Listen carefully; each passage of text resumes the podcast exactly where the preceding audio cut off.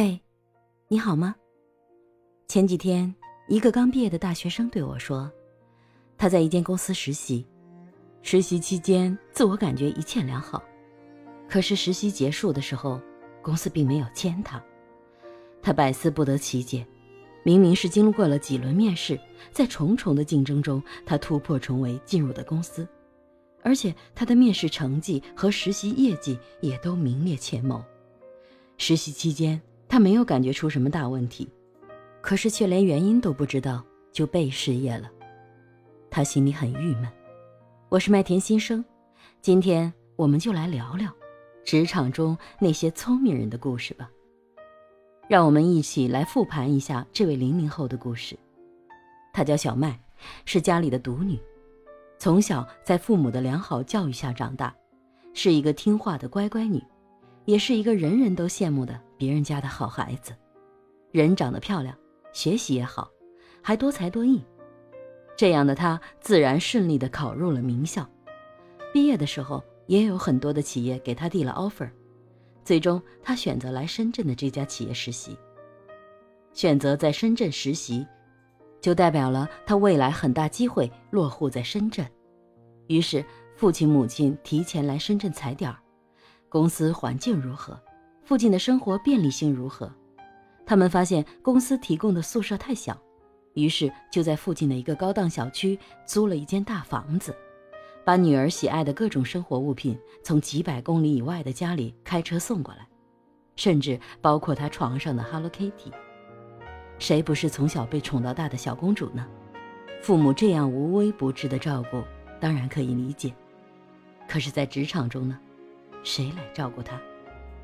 报道的第一天，他迟到了。新人的培训已经在进行中，前面的一些规则已经生效，按照规则。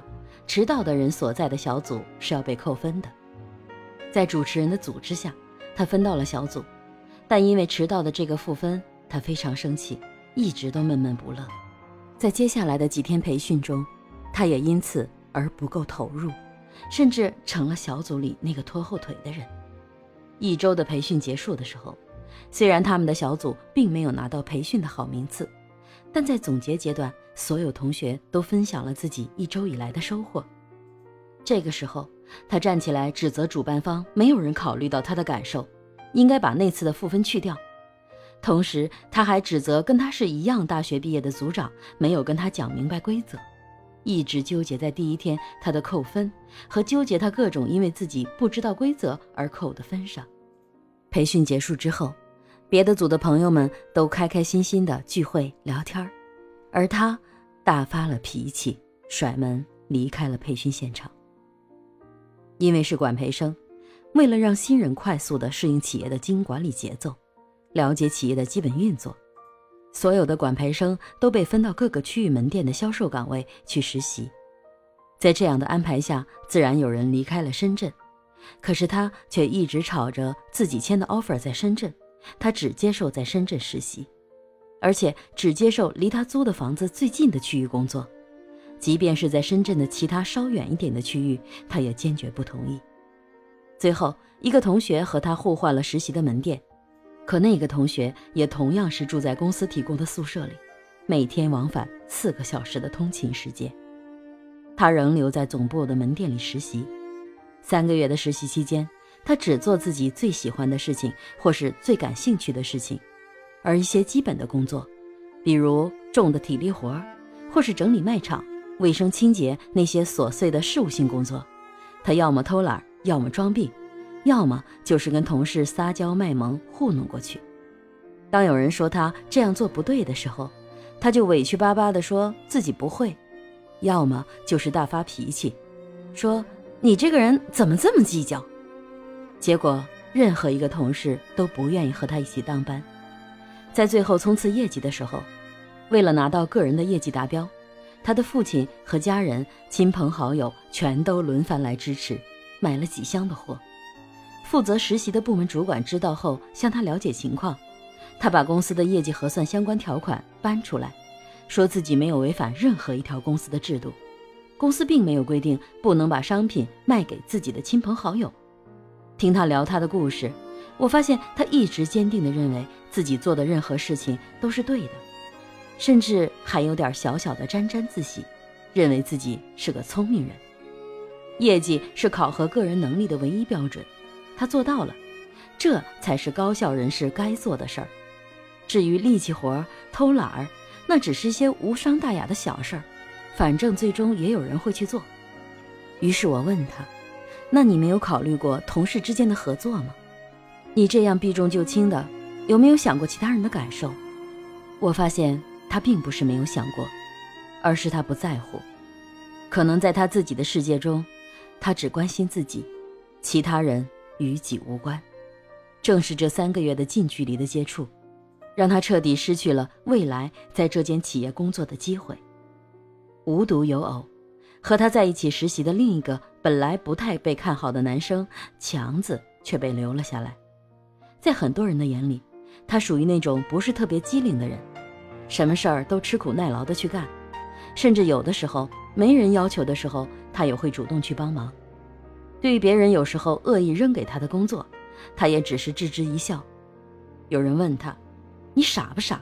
他们就是欺负你是新人。”他也只是说：“ 没关系，反正这些工作我也得学。”当小麦不愿意派到深圳更远的区域工作的时候，也是他主动和他调换了区域。当然，他的说法是他考虑到想要去更远的地方。每天可以多坐会儿车，路上可以看书听英语。最终，他拿到了二十分之三的一份 offer。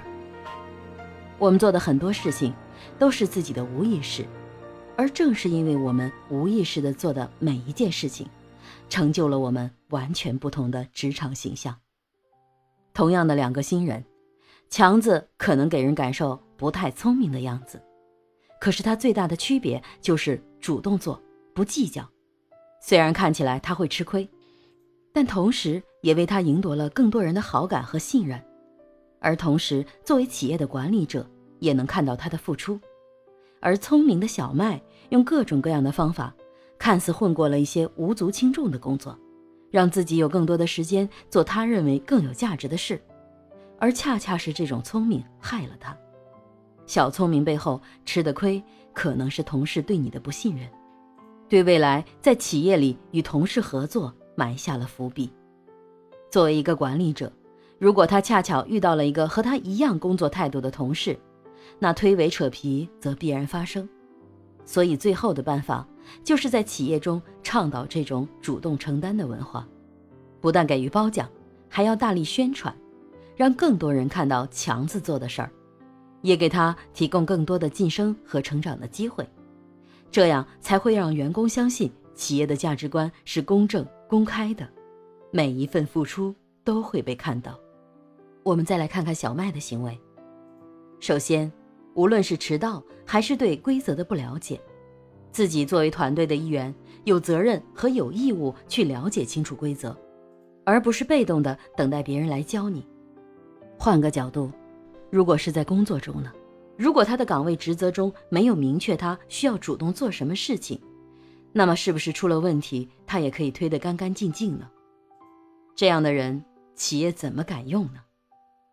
另外一个方面，他虽然在冲刺业绩的时候，表面上并没有违反公司的任何制度，可是我们都清楚，当我们的业绩呈现不是因为个人的能力，不是因为销售的水平，不是因为付出了更多而得到顾客的信赖。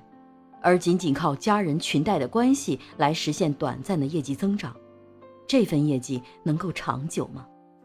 或者是说，这样疯狂的试探公司的规则，不断的去钻公司制度的漏洞，这样的员工，管理者敢用吗？小小的两件事，表面看小麦都赢了，可背后呢？他最后赢了的是分数，赢了的是业绩。可丢失的是同事之间对他的那份信任，和个人最重要的诚信。可能有人会问，那就像强子那样任人分配，所有的事儿都干了就完了吗？那不是吃亏了？